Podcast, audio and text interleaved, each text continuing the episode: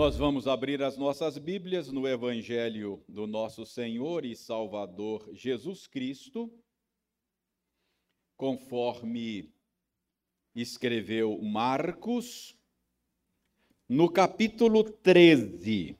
Abra a sua Bíblia no capítulo 13 de Marcos.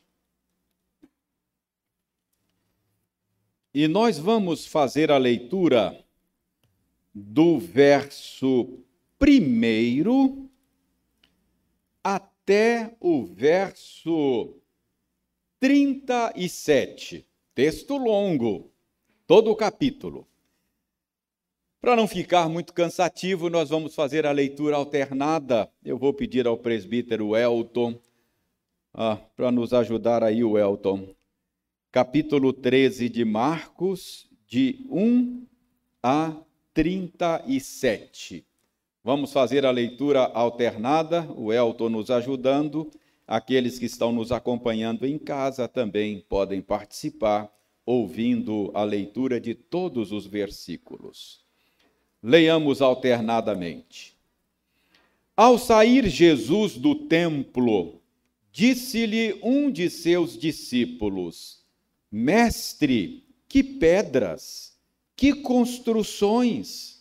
Mas Jesus lhe disse: Vês essas grandes construções?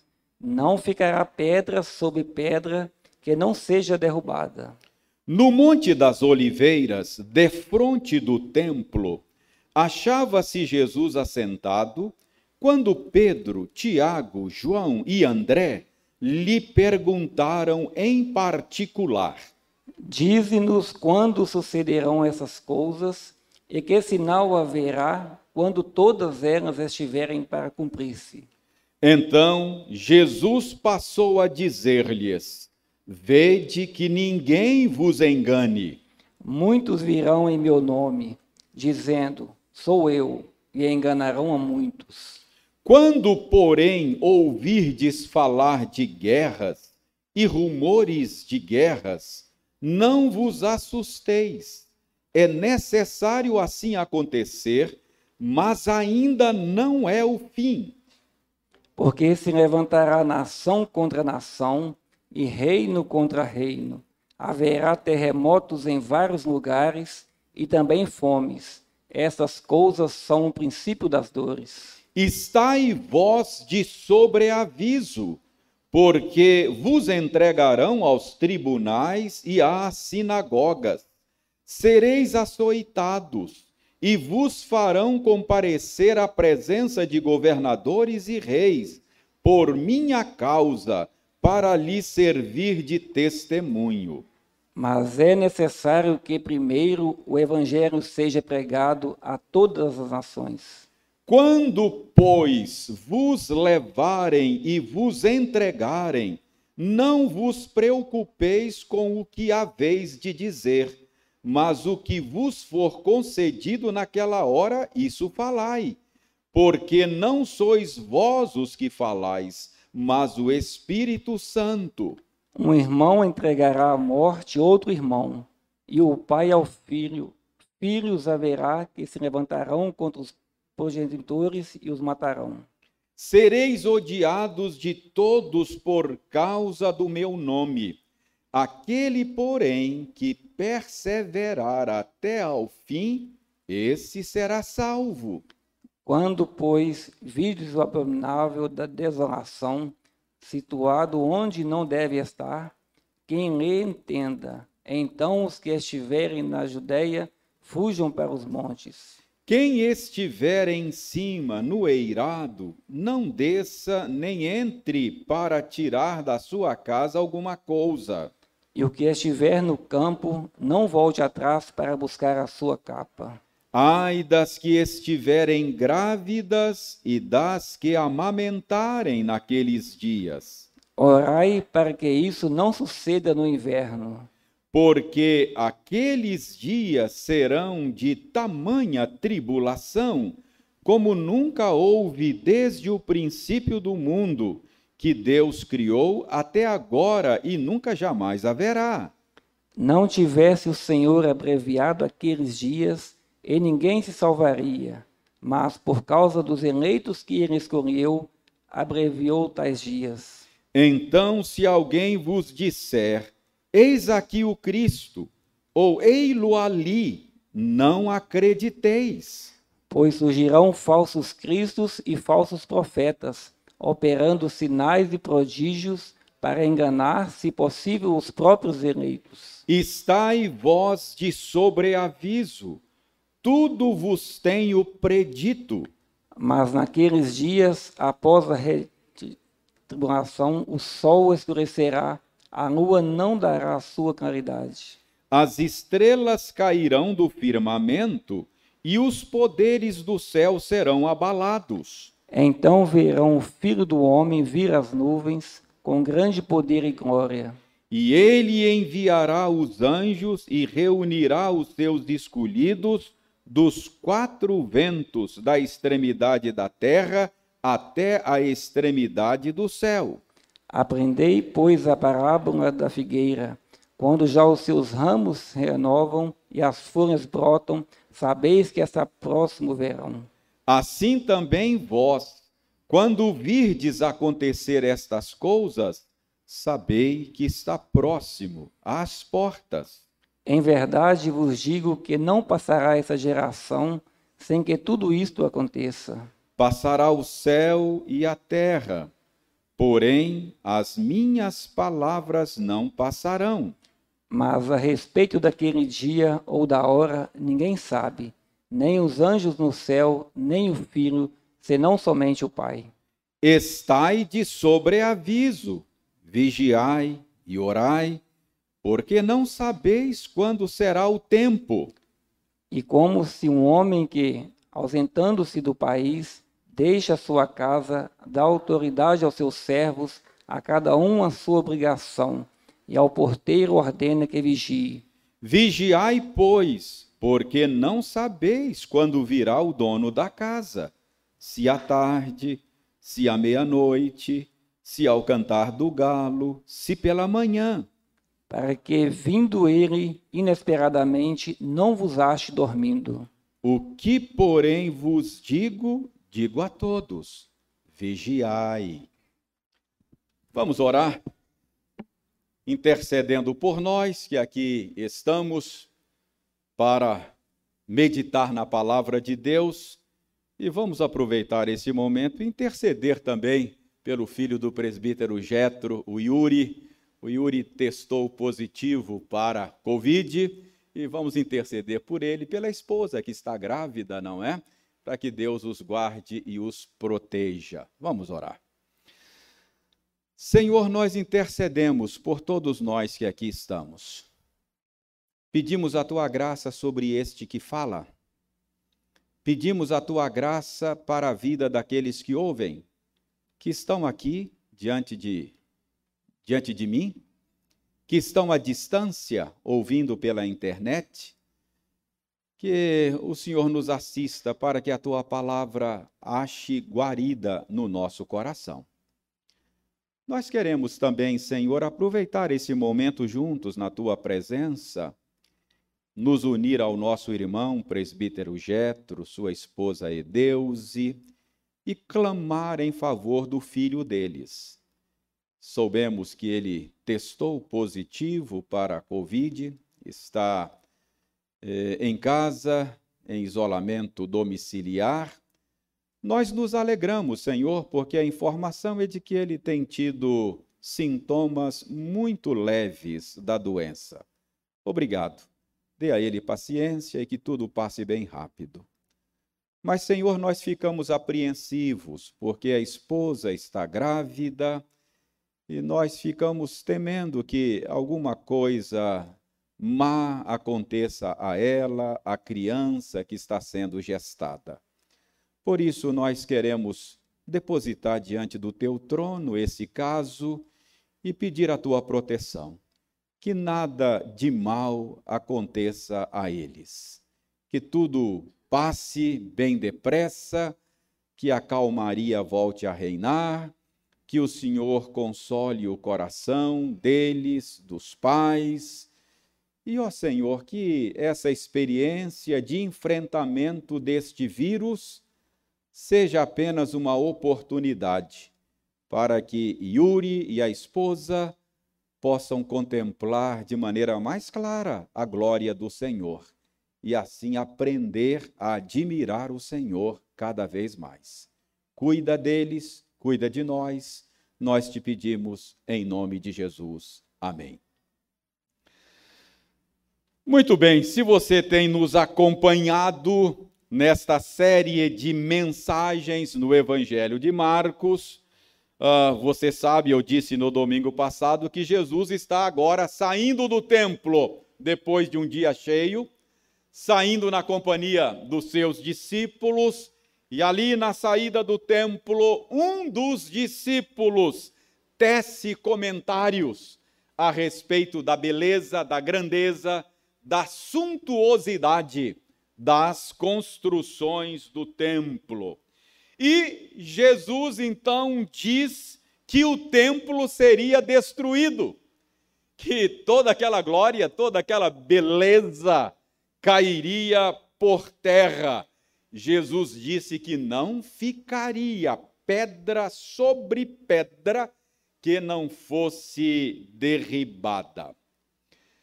E agora nós vemos que uh, depois no Monte das Oliveiras, Jesus está ali com seus discípulos, de frente ao templo, uh, e aí alguns discípulos, em particular, perguntaram ao Senhor: Senhor, quando é que isso vai acontecer?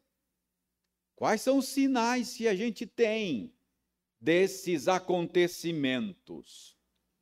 Marcos não diz, mas Mateus, que narrou este fato, Mateus diz que os discípulos perguntaram a Jesus: quando é que estas coisas sucederão? Isto é, quando é que o templo será derrubado de tal maneira que não fique pedra sobre pedra?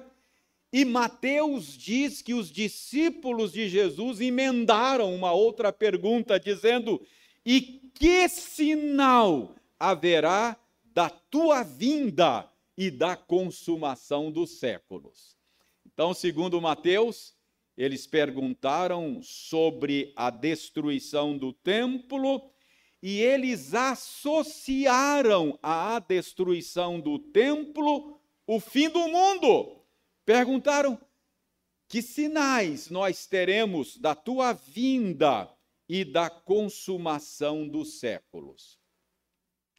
Por que é que eles associaram os dois eventos? Irmãos, é que na mentalidade judaica da época, o templo haveria de permanecer até a consumação dos séculos. Eles acreditavam que no final da presente era, uh, esta era caracterizada pelo sofrimento, pela opressão.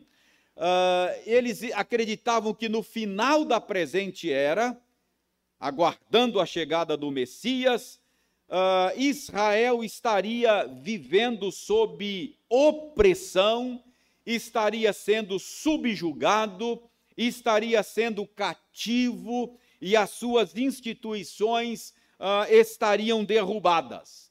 E esse seria o cenário no qual o Messias chegaria e promoveria a libertação da nação de Israel. Então, quando Jesus disse que o templo seria destruído, eles imediatamente pensaram que Jesus estivesse falando também da consumação dos séculos. E, e eles então perguntam a Jesus a respeito dos dois eventos. Então, nesta longa passagem que lemos, capítulo 13 de Marcos, Jesus está respondendo a essas duas perguntas. Quando sucederão estas coisas, isto é, a destruição do templo, e que sinais nós teremos da tua vinda e da consumação dos séculos. Então, Jesus está respondendo a essas duas perguntas. Mas se, por um lado, os discípulos associaram os eventos, na resposta que Jesus dá a eles, Jesus está fazendo o caminho contrário. Jesus está dissociando os dois eventos. Jesus está respondendo a eles e, ao mesmo tempo, mostrando que esses dois eventos estão distantes um do outro no tempo. Esse capítulo é um capítulo difícil de ser interpretado, exatamente por isso, porque Jesus está respondendo duas perguntas a respeito de dois eventos que os discípulos imaginaram que estivessem juntos no tempo e eles associaram um evento com outro de maneira inadvertida. Portanto, Jesus trata dos dois eventos. Há momentos nesse capítulo que fica claro que Jesus está falando da destruição do templo. Há outros momentos nesse capítulo que fica claro que Jesus está falando da segunda vinda e da consumação dos séculos. Mas há momentos nesse capítulo 13 de Marcos que não fica claro de qual evento Jesus está falando. E há momentos que parece que Jesus está falando dos dois eventos ao mesmo tempo, e eles estão como que eventos sobrepostos. Então é difícil interpretar esse texto. Que Deus tenha misericórdia de nós hoje e nos ajude a manejar bem a Escritura. Então vamos ver o que, que nós podemos aprender, não é? com esta passagem a despeito, a despeito destas dificuldades a respeito das quais eu estou lhes falando, não é? A despeito dessas dificuldades, vamos tentar aprender aqui algumas verdades uh, com esta resposta que Jesus deu aos seus discípulos. Em primeiro lugar, veja aí na sua Bíblia, em primeiro lugar, Jesus mostra que os dois assuntos, os dois eventos, eles são eventos separados no tempo. Jesus mostra que os discípulos, quando associaram os dois eventos, eles cometeram um equívoco. Os discípulos não deveriam se enganar, achando que os dois eventos estão juntos. É exatamente desta maneira que Jesus começa a responder aos seus discípulos. Isso fica claro aí nos versos 5 a 7. Dê uma olhada aí, versos 5 a 7. Jesus quer que eles saibam que a destruição do templo era um evento iminente, próximo, mas a consumação dos séculos ainda não. Olha os versos 5 a 7. Então Jesus passou a dizer-lhes: Vede que ninguém vos engane. Cuidado para que vocês não sejam enganados. Muitos virão em meu nome, verso 6, dizendo: Sou eu e enganarão a muitos. Verso 7. Quando, porém, ouvirdes falar de guerras e rumores de guerras, não vos assusteis. É necessário assim acontecer, mas ainda não é o fim. O que Jesus está fazendo aqui, irmãos? Jesus está mostrando que a invasão de Jerusalém, a destruição do templo aconteceriam em breve. Mas isto não significaria ainda o fim, não significaria ainda a consumação dos séculos. Mateus, que eu já disse que trata do mesmo assunto, quando Mateus trata desse assunto, Mateus diz claramente que Jesus ensinou naquela ocasião, lá no templo ainda, que Jerusalém seria invadida, que o templo seria destruído ainda naquela geração. Deixe-me ler para você Mateus 23, 36. Mateus diz que Jesus afirmou: Em verdade vos digo que todas estas coisas hão de vir sobre a presente geração. Então, o templo seria destruído logo depois que Jesus previu, na presente geração. Você está com a sua Bíblia aberta em Marcos 13 e você vai ver aí no verso 30 que Jesus diz exatamente isso. Ele diz aí: Em verdade vos digo que não passará esta geração sem que tudo isso aconteça. Então, a que evento Jesus está se referindo? Ele está se referindo não à consumação dos séculos, ele está se referindo à destruição do templo. Aconteceria ainda naquela geração.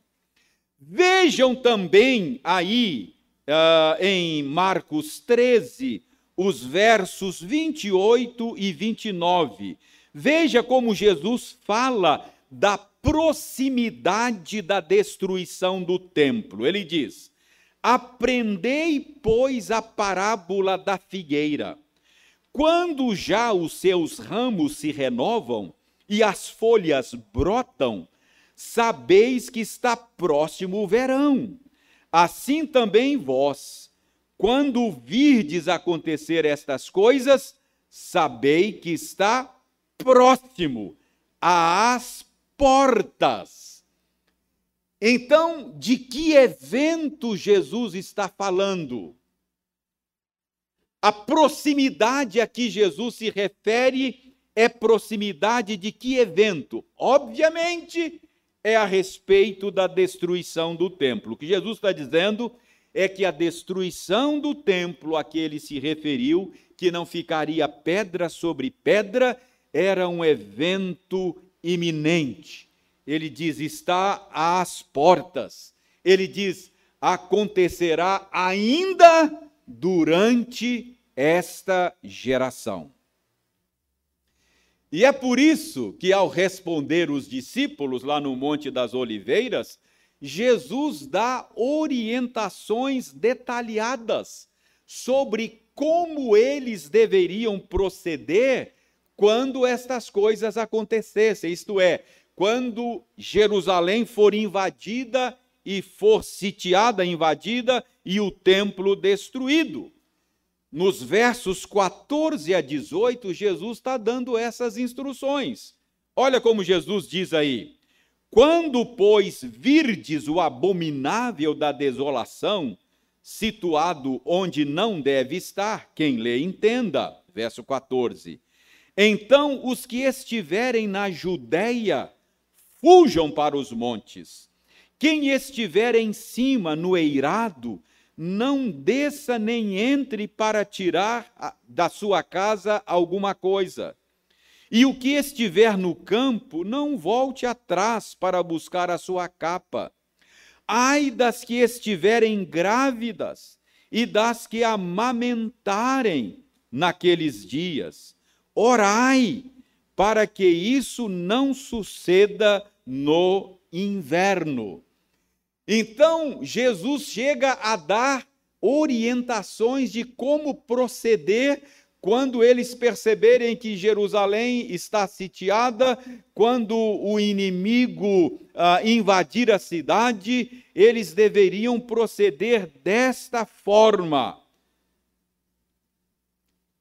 Mas a pergunta é: por que que Jerusalém seria invadida? Por que é que o templo seria destruído? Irmãos, a narrativa de Mateus, a qual eu já me referi, nos ajuda a responder esta pergunta. Mateus, no capítulo 23, lá no verso 31, nós lemos o seguinte: Assim, contra vós mesmos testificais que sois filhos dos que mataram os profetas. Enchei vós, pois, a medida de vossos pais. Então prestem bem atenção. Deus estabeleceu a sua aliança com a nação de Israel, com o povo de Israel. Deus confiou a Israel a sua lei. Deus deu a eles a sua revelação especial, coisa que Deus não fez com nenhuma outra nação do mundo à época. Ao longo dos séculos, Deus enviou os seus profetas para ensinar a sua vontade ao povo de Israel. Mas eles foram rebeldes não ouviram os profetas, perseguiram e mataram os profetas que Deus lhes enviou. E agora, naquela geração, Deus enviou o seu próprio filho, que estava sendo rejeitado e seria morto no final daquela semana. Então, vejam o que Jesus está dizendo àquela geração de judeus.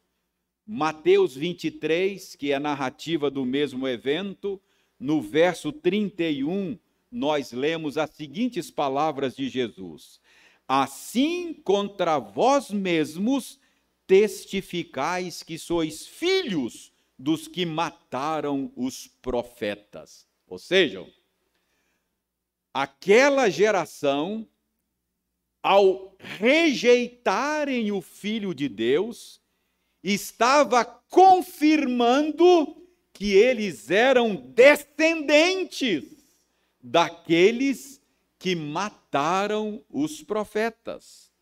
E aí, no final do verso 31 de Mateus 23, ainda, Jesus afirma: Enchei vós, pois, a medida de vossos pais. Ou seja, vocês estão, ao rejeitarem o Filho de Deus, completando a obra que os vossos pais iniciaram. Agora, ainda em Mateus 23, vejam os versos 36 a 38, Jesus disse: em verdade vos digo que todas estas coisas hão de vir sobre a presente geração. E Jesus disse: Jerusalém, Jerusalém, que matas os profetas e apedrejas os que te foram enviados. Quantas vezes quis eu reunir os teus filhos, como a galinha ajunta os seus pintinhos debaixo das asas? E vós não o quisestes. Eis que a vossa casa vos, vi, vos ficará deserta. Então Jesus está anunciando a invasão da cidade, a destruição do templo, por causa da dureza do coração da nação de Israel. Ao longo dos séculos, ao longo dos séculos, Deus pacientemente enviou os profetas àquele povo, e eles foram rebeldes, não deram ouvidos aos que Deus lhes enviou, perseguiram e mataram os profetas. Agora, naquela geração, Deus enviou seu próprio filho, que está sendo rejeitado. E aí Jesus disse: Ah, Jerusalém, a sua hora chegou. A sua hora chegou. a cidade vai ser destruída, o templo vai ser derribado. Jesus chora sobre a cidade e diz: Quantas vezes eu quis ajuntar vocês, como a galinha faz com seus pintinhos, e vocês não quiseram. Então a pergunta é: por que é que Jerusalém vai ser invadida? Por que é que o templo vai ser destruído? Por causa da incredulidade, por causa da dureza do coração do povo judeu. Deus amou o povo judeu. Deus lhes deu a sua palavra, mas eles rejeitaram o amor de Deus, eles rejeitaram a palavra de Deus, eles perseguiram e mataram os que lhes foram enviados por Deus, e agora estavam prestes a fazer o mesmo com o Filho de Deus, que haveria de ser preso, açoitado, crucificado no final daquela semana. Por isso, Jesus diz: a invasão da cidade está às portas. Ainda nesta geração, isto vai acontecer. Então, que Jesus está dizendo aqui é que o anúncio da destruição do templo haveria de se cumprir em pouco tempo, haveria de acontecer ainda naquela geração. Mas, por outro lado, nesse capítulo, Jesus deixa claro que a invasão do templo era sim iminente estava às portas. Mas, por outro lado, ele deixa claro que, a respeito da sua vinda, a respeito da consumação dos séculos, ninguém sabe. Nem ele diz, nem eu sei. Só o Pai sabe. Veja como é que Jesus deixa isto muito claro. Dê uma olhada aí nos versos 32 e 33, agora de Marcos 13, que é o nosso texto. Ele diz: Se por um lado a, a invasão de Jerusalém, Jesus disse que aconteceria naquela geração, olha o verso 32. Mas a respeito daquele dia ou da hora, ninguém sabe, nem os anjos no céu, nem o filho senão o Pai. Estai de sobreaviso, vigiai e orai, porque não sabeis quando será o tempo. Irmãos, Jesus até menciona neste capítulo aí alguns sinais que apontam para a sua vinda e para a consumação dos séculos. Jesus falou, por exemplo, dê uma olhada aí no capítulo 13, Jesus falou de guerras e rumores de guerras no verso 7. Ele falou de terremotos e fomes no verso 8. Ele falou de perseguições no verso 9. Falou da pregação do evangelho às nações no verso 10.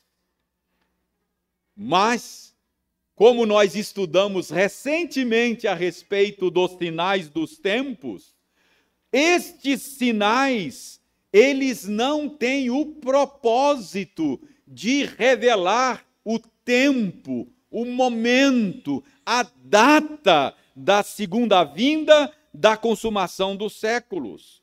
Nós aprendemos naquela série de estudos que estes sinais apenas apontam para a certeza do evento e não para a data do evento. Eu me lembro que naquela série de estudos eu disse que esses sinais são como sinais de trânsito, não é? Quando você está viajando assim numa estrada mal sinalizada, dá aquela sensação assim de que você pode estar errado. A quem sabe eu entrei lá naquela bifurcação do lado errado e, e, e dá aquela sensação de insegurança e de repente você vê uma placa apontando para o seu destino. Aí você sente aquele alívio. Opa, estou na direção certa. Então, os sinais dos tempos são apenas para dar a certeza de que as coisas acontecerão, como a Bíblia diz que acontecerão, mas não nos dão a data dos acontecimentos. Então, preste bem atenção. A respeito da invasão de Jerusalém, a respeito da destruição do templo, o que, que Jesus diz? Está às portas. Vai acontecer ainda nesta geração. E quando acontecer, vocês devem se comportar desta e daquela maneira. Jesus deu orientações sobre como se comportar. Mas, a respeito da sua vinda, a respeito da consumação dos séculos, o que, que Jesus diz? Simplesmente tenham certeza de que acontecerá. Estai, eh, estejais de sobreaviso. Estejam de sobreaviso. Por quê? Porque ninguém sabe quando será. Irmãos, uh, a invasão de Jerusalém, a destruição do templo, se cumpriram exatamente como Jesus previu. Cerca de 36 anos depois. Portanto, dentro daquela geração. Exatamente conforme Jesus havia dito. Hoje, depois que aconteceu, a gente tem a história. Jesus falou antes. Ah, as rebeliões dos judeus contra o domínio romano eram muito frequentes. Naqueles dias, Israel estava sob o domínio do Império Romano, o domínio político. E havia, sempre havia levantes uh, contra esse domínio eh, romano. E nós sabemos que por volta do ano 66 da nossa era, teve início uma grande rebelião que resultou numa longa série de expedições militares contra Israel, contra a Palestina. E esta série de expedições militares culminou com a invasão de Jerusalém e com a destruição do templo no ano 70 da nossa era. A história conta que no cerco e na invasão de Jerusalém, os romanos foram liderados pelo general Tito, filho do imperador Vespasiano, e Jerusalém havia se tornado, naquela ocasião, o último reduto da resistência. A história diz que mais de um milhão de judeus se refugiaram em Jerusalém. E no ano 70, depois de três anos de cerco à cidade, a cidade foi invadida e cerca de 500 mil judeus foram mortos naquela invasão. Isso foi no ano 70. Numa dessas expedições militares anteriores, que começaram em 66, no ano 67, o exército romano, liderado pelo próprio Vespasiano, que ainda não era imperador, invadiu a Galiléia e derrotou o exército judeu, liderado por um homem chamado Joséfo. Uh, e tendo sido vencido, Joséfo foi poupado pelos romanos. Há quem diga, há quem diga que ele foi poupado porque ele se tornou um colaborador do Império Romano. E faz sentido essa tese, porque Joséfo acabou adotando um nome romano. Joséfo é o nome judeu, e ele passou a adotar o nome Flávio Joséfo. Flávio é um nome romano. Então parece que ele realmente se tornou um colaborador dos romanos e por isso ele foi tratado com favor por Vespasiano e posteriormente por Tito. Por que, que eu estou citando esse Flávio Joséfos?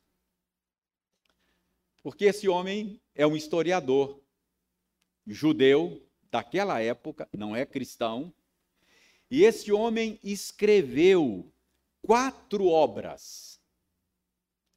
Dentre as obras de Flávio Joséfos, você vai encontrar uma obra chamada Guerras Judaicas. Nesta obra, ele faz uma narrativa das guerras dos judeus começando lá no período intertestamentário, com a guerra dos Macabeus, indo até o ano 70. E ele narra e registra esta invasão de Jerusalém e a destruição do templo. Preste atenção. Essa obra de Flávio Joséfos está aí, até hoje, tem em português. Guerra dos Judeus é um texto de um historiador testemunha ocular desses fatos. Isso é muito interessante. Eu vou ler para vocês aqui um texto de Flávio Joséfos, ele narrando a invasão de Jerusalém. Um historiador que foi testemunha ocular, não era cristão, era um judeu. Veja bem, Vou ler Flávio Josefas. Olha só, estou lendo um jornal da época, um jornal daqueles dias. Aquela construção, isto é, o templo, Deus havia sentenciado há muito para o fogo. E agora havia chegado o dia fatídico. Um dos soldados, sem esperar ordem e sem temer o que haveria de fazer, mas movido por um impulso sobrenatural, tomou um tição de fogo, de maneira que ardia, e, ajudado por um companheiro, lançou um pedar, petardo terrível através de uma das janelas douradas do templo.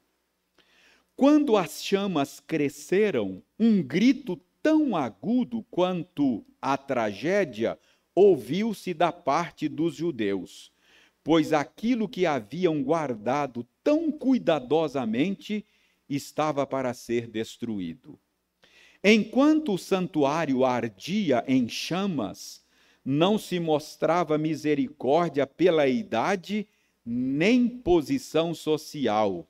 Ao contrário, crianças e velhos, leigos e sacerdotes iam sendo massacrados igualmente pelos soldados. Jesus disse: Ai das que estiverem grávidas naqueles dias. Dizem que os soldados romanos abriam a barriga das mulheres com a espada nessa invasão. Coisa terrível, cruel. José está dizendo aqui o que aconteceu. O imperador, continua José, o imperador determinou que a cidade inteira e o templo fossem arrasados até os fundamentos, com exceção das torres altas de Fazael, Picoípico e Mariame. São três torres que foram poupadas. E aquela parte da muralha que cerca a cidade pelo oeste. o resto da muralha foi de tal forma nivelada a não deixar aos futuros visitantes qualquer indicação de que ali antes tinha sido um local habitado. Ou seja, a destruição foi tal, diz Flávio Joséfo, que quem passasse lá depois não tinha noção que aquilo ali tinha sido habitado antes. Jesus diz: não ficará pedra sobre pedra. Irmãos, preste bem atenção, vê se você entende. Tá, o que eu lendo aqui é o relato de um historiador que foi testemunha ocular da destruição do templo. Flávio Joséfo não era cristão, está aqui. De, é, é, importante saber que não era cristão, ele está descrevendo de maneira bem imparcial, não é? Aquilo que ele viu. Mas o que Flávio Joséfo viu e descreve aqui, cerca de 36 anos antes de acontecer, Jesus disse: vai acontecer, ainda nesta geração. Então, meus irmãos, em suma, em suma, Jesus está respondendo nesse capítulo 13 duas perguntas que os discípulos fizeram. Senhor, o senhor falou lá na saída do templo que aquilo lá vai ser destruído? Quando é que isso vai acontecer? E que sinal a gente tem da tua vinda e da consumação dos séculos? Aí Jesus responde, dizendo: Olha, a destruição do templo está às portas. Será ainda nessa geração. Com relação à vinda do filho do homem e à consumação dos séculos, ninguém sabe. Estejais de sobreaviso. Não se deixe enganar, disse Jesus. O templo será destruído ainda nessa geração. Quanto à consumação dos séculos, ninguém sabe. Só o Pai. Estejam de sobreaviso. Irmãos, o que é que nós podemos aprender com esta passagem? E eu termino aqui. uh, irmãos, esta passagem, esse capítulo 13, difícil de interpretar, ele deveria ajudar a firmar no nosso coração a certeza da segunda vinda de Cristo, a certeza da consumação dos séculos. Embora não saibamos quando será, podemos ter certeza de que acontecerá. Por quê? A lógica é simples. Jesus Cristo previu que Deus puniria aquela geração obstinada de judeus, rebelde, incrédula, entregando a cidade nas mãos dos romanos. Jesus previu que o templo seria destruído. E hoje nós sabemos, pela história, que 36 anos depois as coisas aconteceram exatamente como Jesus previu. E esse mesmo Jesus que previu aqueles acontecimentos, que, aconte que, que, que aconteceram 36 anos depois, esse mesmo Jesus prometeu voltar a essa terra para julgar o mundo com justiça. Ele disse que o filho do homem virá nas nuvens com grande poder e glória, e que ele enviará os anjos e reunirá os seus escolhidos dos quatro ventos, da extremidade da terra à extremidade do céu. Então a lógica é simples. Ora, se Jesus disse se o que Jesus disse a respeito da invasão de Jerusalém e da destruição do templo aconteceu como ele falou, então por que duvidar do que ele falou a respeito da consumação dos séculos e da sua segunda vinda.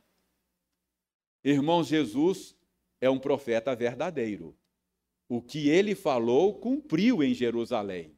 O que ele falou a respeito da sua segunda vinda e a respeito da consumação dos séculos, certamente acontecerá. Jesus disse: Passará o céu e a terra, porém as minhas palavras não passarão. Portanto, vigiai, porque não sabeis quando virá o dono da casa. Vai vir à tarde? Ao meio-dia? Ao cantar do galo? De manhã? Eu não sei. Você não sabe. O próprio Cristo disse que não sabia, senão só o Pai sabe. Vigiai, para que, vindo ele, inesperadamente, você não seja apanhado dormindo, isto é, despreparado. Então, em nome de Jesus, e com base no que vimos nesse capítulo 13 de Marcos, o meu apelo a você é: estejais de sobreaviso, vigiai, porque se o que Jesus disse a respeito de Jerusalém e da destruição do templo aconteceu, ah, eu não tenho dúvida, vai acontecer também o que ele disse a respeito da sua vinda e da consumação dos séculos. Que Deus nos abençoe e que ele nos ajude a estar de sobreaviso. Quando acontecer, que não sejamos encontrados dormindo, que sejamos encontrados preparados.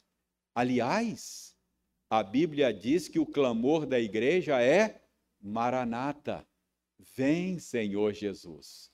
A igreja canta o que nós cantamos aqui hoje, vem Senhor. Ela está ansiosamente esperando, como uma noiva espera o dia do casamento. Vem Senhor Jesus. Esse é o desejo de todo o coração crente. Que Deus nos ajude a viver debaixo dessa expectativa. Amém. Vamos nos colocar em pé? Vamos orar, receber a bênção e logo depois nós vamos cantar o hino de número 5, Trindade Adorada. E assim nós encerramos o culto desta noite.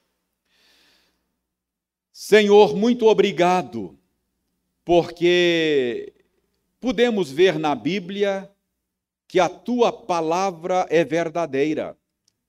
Aquilo que Jesus Cristo disse a respeito de Jerusalém, a respeito da destruição do templo, aconteceu 36 anos depois.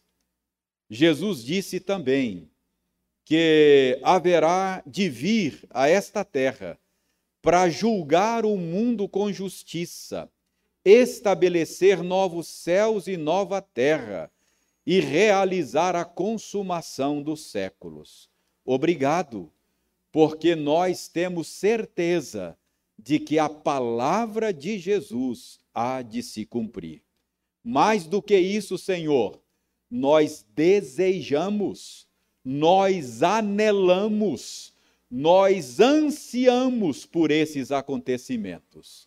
Ora vem, Senhor Jesus. Maranata, esse é o nosso clamor. Como uma noiva que anseia pelo dia do casamento, aqui estamos nós, a tua igreja, ansiando pela vinda do teu filho. Ó oh, Senhor, ajuda-nos a vivermos debaixo desta convicção ajuda-nos a vivermos debaixo desta expectativa e que a nossa esperança não se limite à presente ordem de coisas. Nós oramos agradecidos em nome de Jesus. Amém.